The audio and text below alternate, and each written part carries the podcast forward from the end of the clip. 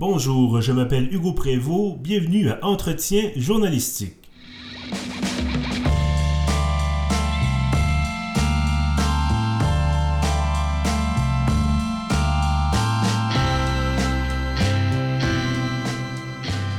Bienvenue donc ou re-bienvenue à ce quatrième épisode de la série Entretien journalistique. Aujourd'hui avec moi, euh, je reçois une journaliste, chroniqueuse, vulgarisatrice scientifique, même auteur, Marianne Deshôtels Marissal. Bonjour. Bonjour Hugo. Alors, euh, donc aujourd'hui, on l'aura deviné, on va parler de journalisme scientifique. Euh, expliquez-moi d'abord, Marianne, un peu votre parcours. Qu'est-ce qui vous a amené à vous intéresser à cette branche du journalisme? Ben moi, j'ai toujours aimé les sciences, euh, d'aussi loin que je me souvienne. Je pense que ça vient un peu des débrouillards, de découvertes que j'écoutais beaucoup, de Jurassic Park aussi, de mon père qui m'a acheté un microscope quand j'étais petite. Euh, donc, j'ai choisi la biochimie euh, pour faire un grand bond en avant à l'université. Euh, puis euh, ensuite, j'ai travaillé euh, comme technicienne de laboratoire. J'ai juste fait un baccalauréat parce que j'avais hâte de me retrouver en laboratoire. puis c'est ça, de, de, vraiment mettre la main à la pâte puis voir comment ça se passe en milieu académique. Je voulais devenir assistante de recherche euh, en milieu académique. Euh, finalement, j'y suis arrivée. J'ai passé quatre ans comme assistante de recherche à Concordia en biologie moléculaire. Puis, euh, c'était un gros projet de recherche en équipe, mais ça, je pense que ça piétinait un peu. Puis, j'ai visité beaucoup de laboratoires. Je dis souvent que j'ai fait la laborantine volante.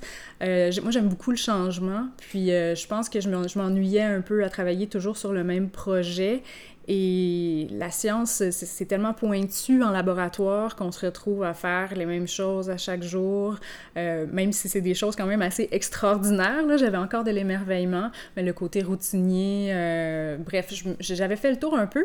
Puis la bourse Fernand Séguin, euh, j'en entendais parler depuis que, que j'étais toute petite, euh, Charles Tisser qui l'annonçait. Euh, donc, c'était comme une espèce de rêve. Euh, euh, je m'étais jamais vraiment permis d'y rêver. Puis finalement, j'ai essayé de participer juste comme ça parce que je voulais voir si d'abord j'étais capable d'écrire un texte de, nature journalistique, scientifique.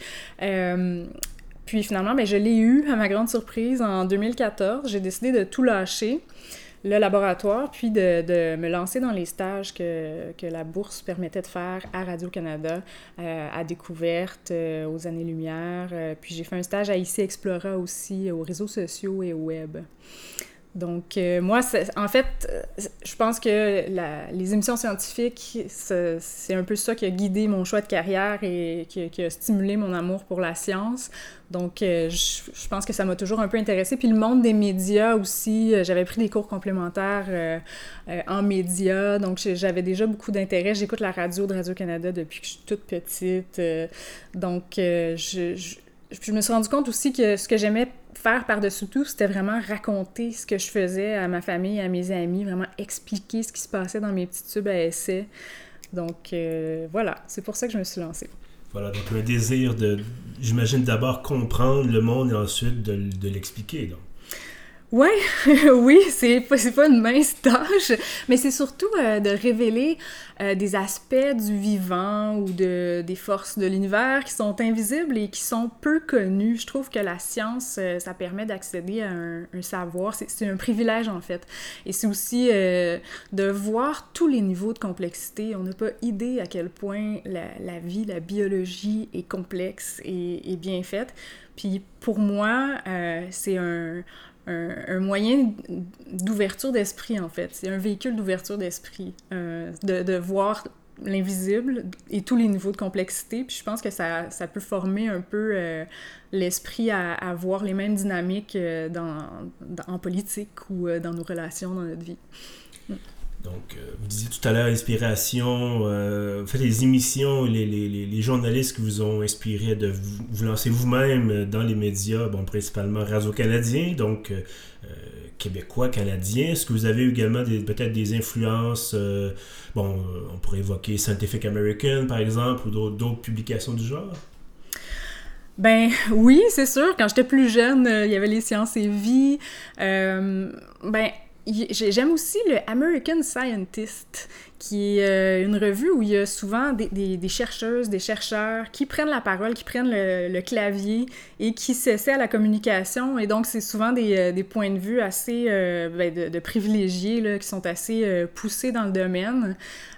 donc, je trouve, que ça offre des points de vue encore plus riches sur certains, domaines ou certains champs qui sont en, ébullition.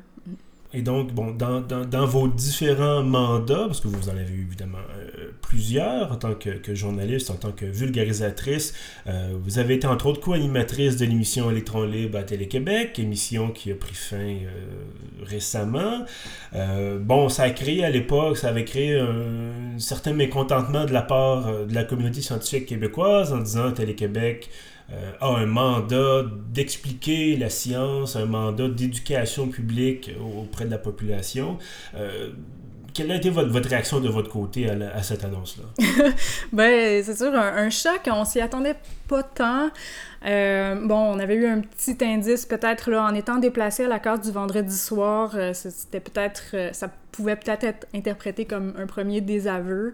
Euh, je peux pas dire que c'est ça là, avec certitude. pourtant, le, réseau indiquait que les parts de marché avaient augmenté en toute proportion gardée. Oui, sauf que le rendez-vous de science que Pierre Chastenay euh, proposait depuis 10 ans, 11 ans, c'était le mardi soir. Mhm. Pierre, Pierre se faisait dire par euh, des habitués du code Chastenay et d'Electron, mais vous avez disparu des ondes, donc on mhm. a perdu peut-être un public euh, qui suivait les émissions, de, ben, le magazine scientifique à Télé-Québec depuis longtemps. Bon, ben, passer le, le choc, euh, c'était beaucoup de ben de peut-être de, de l'incrédulité ou de la et mélangé avec de la colère euh, puis à la limite, je me disais, ben peut-être qu'ils vont euh, annoncer un, autre magazine scientifique. Ça aurait été une, grosse claque là, pour toute l'équipe, mais en même temps, ce qui me peinait le plus dans tout ça, c'était vraiment la perte de, du format de, magazine scientifique, donc qui, s'intéresse à ce que les chercheurs font dans les laboratoires, puis exclusivement la recherche québécoise. Euh, puis là, il n'y a, pas vraiment d'émission qui se consacre uniquement à ça. Bon, Découverte le fait, mais aussi, ils sont aussi ouverts sur le monde monde donc moi, c'était vraiment ça. Puis c'est dommage parce que dans, dans cette saga-là euh, de prise de position de l'Association des communicateurs scientifiques du Québec, ben, la réponse de Télé-Québec, ça a beaucoup été de dire la science est importante, ils se sont défendus. C'est sûr, oui, là, ça, ça, se défend aussi là, en disant que euh, Génial occupe bien le créneau, euh, que, que, pour eux, c'est la jeunesse, la, la, vulgarisation auprès des jeunes qui est importante et tout. Et ça nous a mis un peu en opposition avec Génial, alors que Génial, c'est génial, là, ils font un très bon travail, ils sont très suivis, euh, mais c'est pas du tout le même public, c'est pas le même genre d'émission. Donc, euh, ça, ça, a un peu tué le, débat. Euh, donc, c'était pas mal ça. Mes impressions, maintenant, j'en suis un peu revenue. c'est triste, mais ils ont dit aussi qu'ils fermaient pas nécessairement la porte à un nouveau magazine. Alors, peut-être que plus tard, j'espère en fait qu'il y en aura un qui reprendra l'antenne.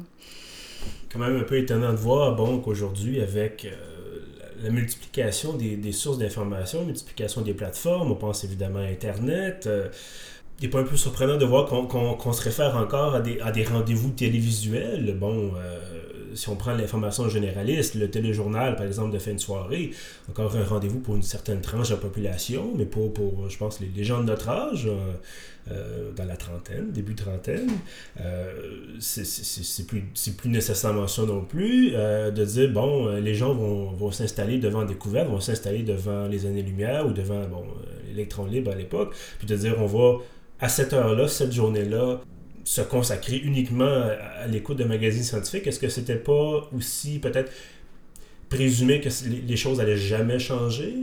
Euh, ben, je suis tout à fait d'accord. Les habitudes de consommation changent. Moi-même, j'écoute découvertes souvent en différé euh, sur, Internet. Euh, je consomme aussi un peu partout de l'information, surtout de l'information scientifique, surtout sur, Internet.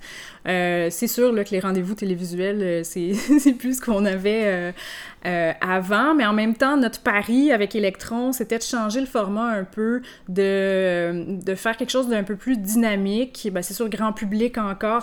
Il y a beaucoup de contraintes en télévision. C'est peut-être ça euh, qui prend du temps à changer. Ça, implique tellement de moyens, ça coûte tellement cher, les moyens euh, fondent comme neige au soleil aussi, les budgets. Euh, donc, je pense qu'on a plus en, fait, on n'a pas vraiment la liberté d'essayer. On a essayé de le faire, puis je pense que c'était quand même réussi. Mais on a essayé de proposer finalement un, format qui était euh, plus dynamique, une interaction aussi, des discussions plus que euh, des, des, présentations un peu statiques à l'écran par Pierre Chastenay. Donc, je pense que on peut quand même proposer des émissions télévisuelles, je crois, euh, qui, sont originales, euh, mais qui vont être consommées différemment, même si ça ne crée pas nécessairement un rendez-vous hebdomadaire euh, où tout le monde est vissé sur son, fauteuil. J'abordais un peu la question il y a quelques instants. On, est à une époque, encore une fois, où il est certainement possible de dire que jamais eu autant d'informations scientifiques de disponibles en tout temps, même gratuitement. On n'abordera pas la, question des, travaux de recherche payants, euh, mais simplement l'information gratuite dans les médias généralistes, dans les médias spécialisés qui sont accessibles en ligne ou de différentes façons. Mais pourtant, on est également à une époque où euh, les gens qui nous dirigent, les gens qui influent sur, euh, qui ont une influence sur le, déroulement, de, en fait, le développement de nos sociétés sont des gens qui euh, ne croient pas à l'évolution, qui sont des gens qui euh, réfutent des arguments aussi simples que construire un troisième lien, ben, ça va simplement accroître le trafic automobile et empirer la pollution, empirer bon, l'utilisation, la dégradation des infrastructures qu'est-ce qui fonctionne pas? Parce qu'il mm-hmm. faut, il faut s'avouer à un moment donné, selon mon impression, que il y a d'un côté les communicateurs scientifiques et les chercheurs et les gens qui, qui s'intéressent à ces domaines-là sont convaincus de certains concepts, et de l'autre côté, euh, des dirigeants, des patrons d'entreprise, des, des, des, gens, bon, euh, monsieur, madame, tout le monde, qui, malgré, encore une fois, cette orgie d'informations, euh, décident de passer outre et de, simplement euh, garder, par exemple, des, vieilles habitudes qui sont nocives. Mhm. Mais ça, les études le montrent euh, bien. C'est pas une question d'information, ni même d'éducation, ni de quotient intellectuel. Euh, le fait de ne pas croire ou de pas adhérer aux théories scientifiques. Euh, c'est vraiment une question de polarisation. Il y a tellement de facteurs. Je, pourrais rentrer dans la perte de valeur de la vérité, euh, les bulles de filtre aussi, euh, le, rythme des, des, nouvelles dont on est bombardé. donc, il y a aussi une méfiance euh, envers la science, je pense. Il y a une, méfiance envers l'establishment. On l'a vu mhm. aussi euh, dans ce qui s'est passé avec l'élection de, Trump. Donc, tout ça mis ensemble, ça, ça, fait en sorte que peu importe l'information qu'on va véhiculer, il y aura toujours des gens qui, euh, qui vont se regrouper pour euh, refuser ça et euh, créer des théories de, de, conspiration. Moi, dans ma, dans, dans ma communication scientifique, je, je suis pas une Don Quichotte, là. Mm-hmm. je, je, sais que je, je vais pas faire de différence là-dedans, à moins de pratiquer une communication empathique, puis d'essayer le plus possible. C'est, euh, un, ami qui est éthicien, bioéthicien, euh, c'est Charles Duprat qui, m'avait dit un jour, euh, j'avais partagé une nouvelle à propos du, de Science Babe, je pense, où c'était nutritionniste ou une pseudo-nutritionniste qui disait vraiment des trucs qui avaient niqué une étape, qui étaient limite dangereux. Puis, bon, j'avais fait une publication sur Facebook en disant que c'est ridicule, c'est tellement méprisable. Puis euh, il m'avait dit euh, il faut faire attention quand même de ne pas opposer le scientifique, les sciences comme euh, des monuments versus euh, la, la, population qui est ignorante. Il mhm. faut faire attention avec le mépris finalement. C'est ça. Mhm. Puis j'ai toujours gardé ça. C'est super important pour moi dans ma pratique d'essayer de, euh, de, de, comprendre d'abord les motivations de ces gens-là et pourquoi ils en sont venus là. Puis ensuite, ben, d'établir une espèce de dialogue en, en, en, leur posant des questions. Je pense que la communication, c'est aussi ça, c'est de, de poser des questions, de soulever des réflexions parce que de toute toute façon, on peut jamais faire le tour de, de, questions scientifiques complexes. Euh, donc, j'essaie de me, j'essaie d'orienter ma pratique avec ça en tête.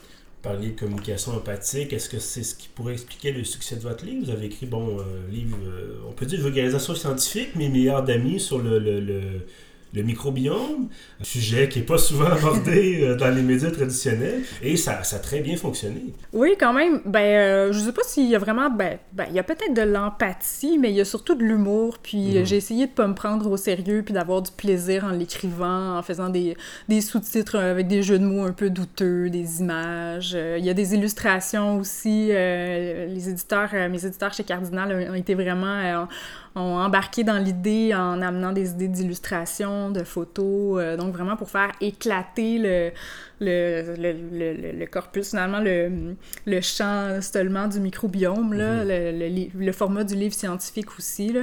Puis, je ne m'en cache pas, j'ai été inspirée aussi un peu par le succès de, le du charme discret de l'intestin de Julia Enders, qui est un peu écrit dans le même style, euh, vraiment... Euh, euh, un sympathique, euh, un ton léger, euh, pour que ça se lise facilement. C'était important pour moi. Est-ce que ça serait la clé à ce moment-là pour intéresser davantage les gens à la science? Parce que bon, on ne se le cachera pas, les, les, travaux scientifiques ont souvent une certaine aridité, pour y aller avec un euphémisme.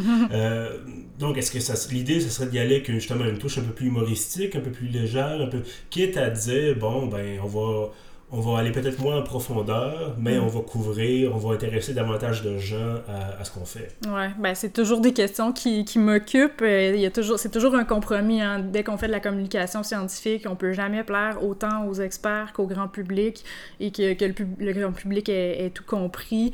Euh, je pense qu'on n'est pas obligé de tourner les coins ronds, mais euh, je pense qu'il faut aussi quand même enrober le, cette aridité-là euh, avec soit une histoire, soit un côté insolite, euh, ou euh, faire des liens avec des questions sociales aussi. Ça fait seulement trois ans que je fais de la communication, du journalisme scientifique, donc je suis encore en train d'essayer plein d'approches, euh, des fois avec l'humour, des fois avec la beauté aussi, parce que la science, ça peut aussi, bon, c'est une information, mais ça peut être aussi une source de divertissement.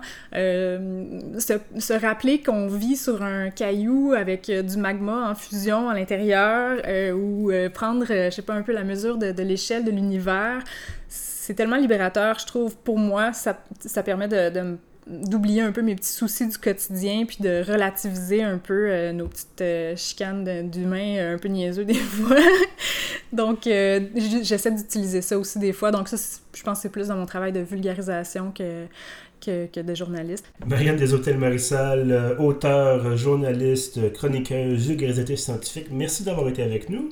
Merci Hugo. Et à tous ceux qui nous écoutent, merci également d'avoir été là et je vous dis à la prochaine.